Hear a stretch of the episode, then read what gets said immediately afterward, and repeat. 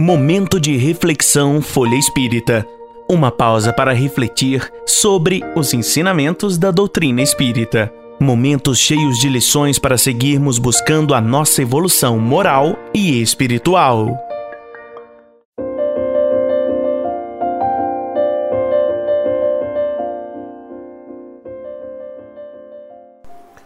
Lições de Sabedoria, capítulo 10 Doenças terapia, manipulação genética e eutanásia.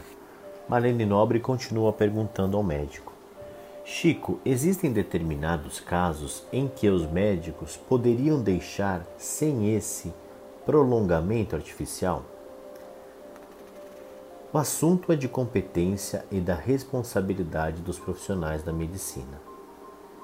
Se nós nos confiamos a eles ou entregamos o nosso doente a eles, e, e se esses profissionais emitem determinada opinião a nosso respeito ou a respeito daqueles que lhes confiamos, nossa atitude deve ser de respeito e de acatamento a qualquer instrução que venhamos a receber da parte deles, porque eles se acham investidos de responsabilidade.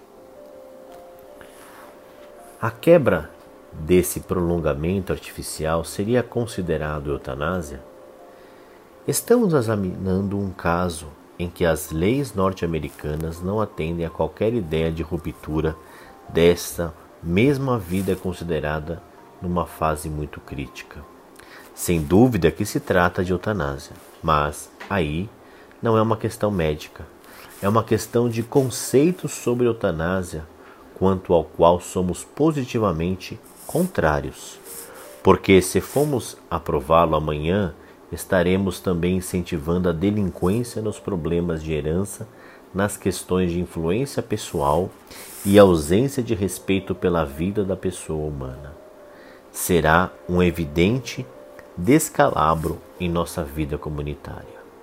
Se pudermos dispor da vida de nossos semelhantes, estaremos caminhando também para a criminalidade embora mascarada de impunidade dentro de nossa própria casa.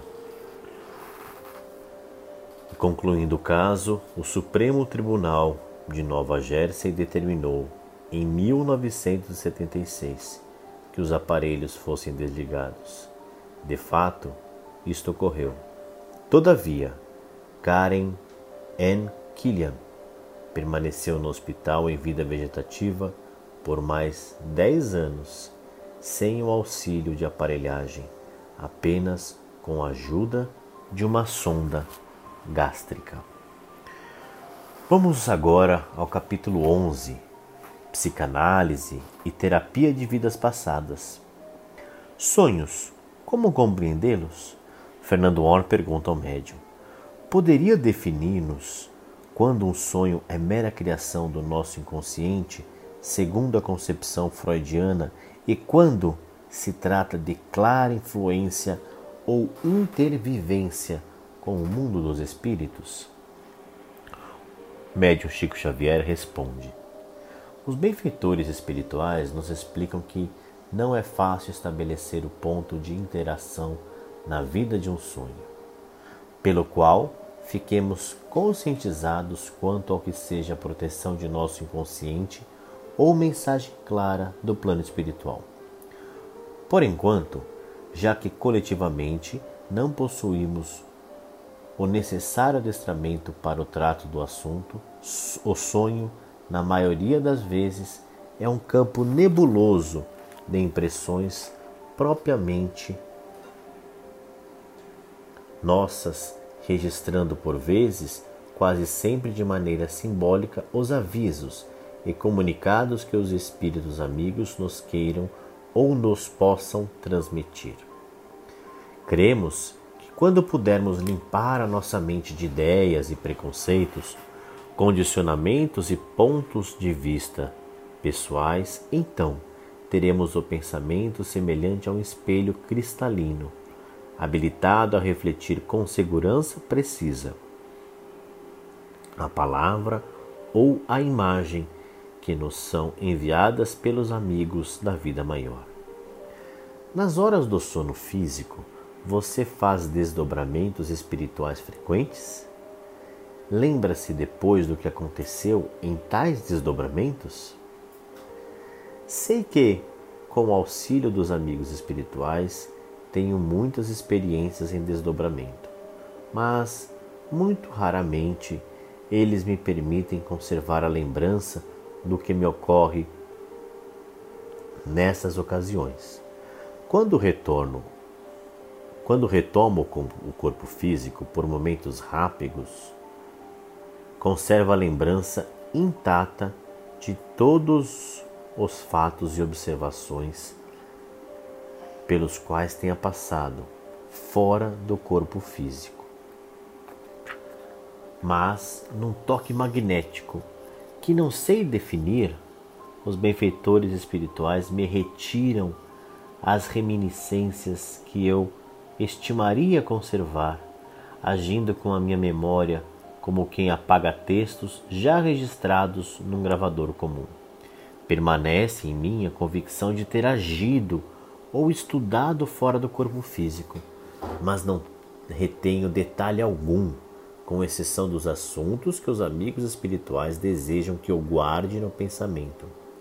Eles me informam que agem assim comigo para efeito de serviço, diante das muitas responsabilidades que carregam. Voltando a Freud, a psicanálise cura. Os benfeitores espirituais comumente nos asseveram que a psicanálise é uma ciência das mais respeitáveis na orientação do comportamento humano. Esperando-se, no entanto, que venha a se enriquecer de valores espirituais sempre mais altos para o estabelecimento de motivações nobilitantes para a vida a favor de quantos lhe recorram à intervenção e aos ensinos. Afirmam ainda que aguardam isso, porque não será justo despir a nossa alma de todos os recursos do mundo externo, dos quais nos valemos para angariar os patrimônios da vida imortal do espírito. Cremos que o espírito analisado para deixar todas as crenças ou ideais que haja esposado, mesmo em caráter transitório na existência terrestre, precisa substituir esses mesmos ingredientes de que se vê despojado por outros que lhe garantam a alegria e o interesse de viver. Portanto, acreditamos que um tratamento de saúde, qualquer que seja, deve visar a nossa própria melhoria no capítulo do bom ânimo e da autoconfiança, a fim de que a nossa vida alcance o máximo no rendimento do bem de todos. Qual que falta então a psicanálise para transformar-se numa ciência completa?